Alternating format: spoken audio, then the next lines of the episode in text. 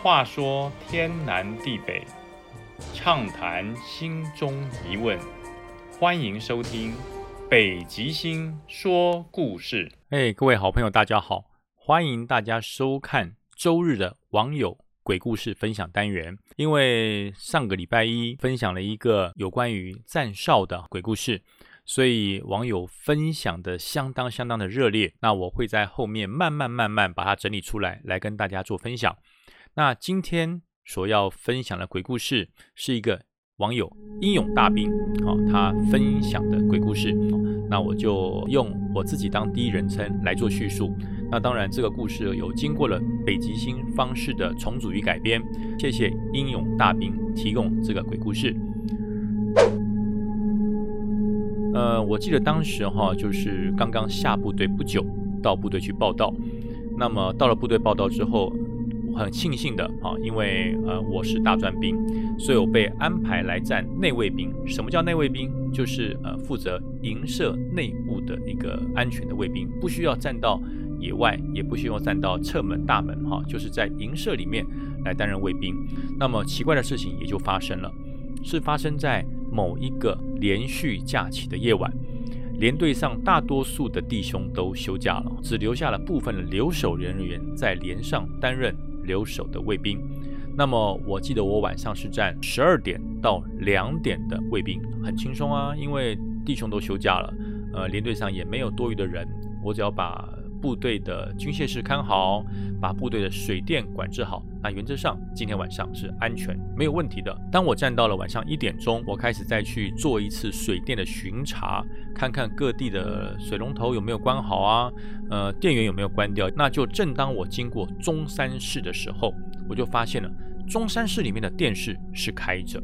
那么中山市的这个门是毛玻璃。什么叫毛玻璃？就是你可以看到里面有个影子。但是你没有办法很清楚的看清楚里面是谁，而看的是什么电视。我透过了毛玻璃就看到了中山市里面有一个人坐在电视机前面正在看电视，但是呢，因为是毛玻璃的关系看不清楚。那我就心里想，好啊，趁部队都放假，晚上一点钟还起来看电视，是看什么好节目啊？那因为我是站卫兵，我若跑进去跟他一起看，不就未少失职？我心里想，等到我下哨以后。再过来看是哪个人这么大胆，在这边看电视啊？所以呃，我就去站哨，站到两点钟，我就准备要下哨来抓这个卫兵的时候，我就过去把中安室一打开，是谁在看电视？哇，我们的门一打开，里面哪里有人呢？电视是关的，桌上摆着遥控器，一个人都没有，是不是他跑得太快不见了，没有被我抓到？后来呃，到了隔天，我就没有想那么多嘛啊，站完哨就睡觉。当我躺到床上的时候，又听到。中山市的电视又打开了，沙沙这种沙沙声，也分不清楚他到底在看什么。可是我很确定有人在看电视。那么因为我实在是太疲倦了啊，我也没想那么多，我就继续睡我的觉。第二天早上起床之后呢，我就把这个事情跟班长报告。报班长，昨天晚上是你在看电视吗？哦，昨天晚上我两点钟下哨的时候，我就发现中山市的电视沙沙作响啊。那但是等到我两点钟下哨开门进去。人已经不在了，好吧？你在偷看电视哦，你很大胆哦，万一给副老长抓到，你会被处分的。班长看了莫名其妙，说：“看什么电什么电视啊？你有没有搞错啊？”班长说：“来来来来来，我带你，我带你到中安室来看一看，谁会在看电视？”我就很好奇啊，认为班长要要耍我了，我就跟着班班长进去。班长说：“这部电视啊，已经超过六年的使用期限，我们还在等待上级拨新电视下来。”也就是说，这部电视是故障的，它连插头都没有插啊！就算插上插头，它也不能看啊，因为它是坏的、故障的啊，没有办法使用。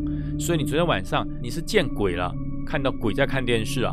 阿兵哥，好好站哨，不要胡思乱想。我很想跟班长讲，报告班长，我还真的见鬼了。昨天晚上确实有一个人在中山市里面看电视。而这个电视是坏掉的，我当时完全不知道。不过幸亏我不知道，如果我当时知道的话，我一定被吓破胆。那么隔天晚上站卫兵之前，这部电视就在收架的同时，上级就拨发了一部新的电视进来，啊，把旧的电视就缴回库房去了。那么新电视来了以后，中山市又恢复了热闹的景象。那么从此之后，这部旧电视随着它报销缴回。新电视的来到，那连队上再也没有发生过这些奇怪的现象。那至于到底是谁在看电视啊，我一个当兵的，我也不去追究这么多了。反正平安退伍才是我想要的，很多的闲事就不去多管它了。大家觉得好听吗？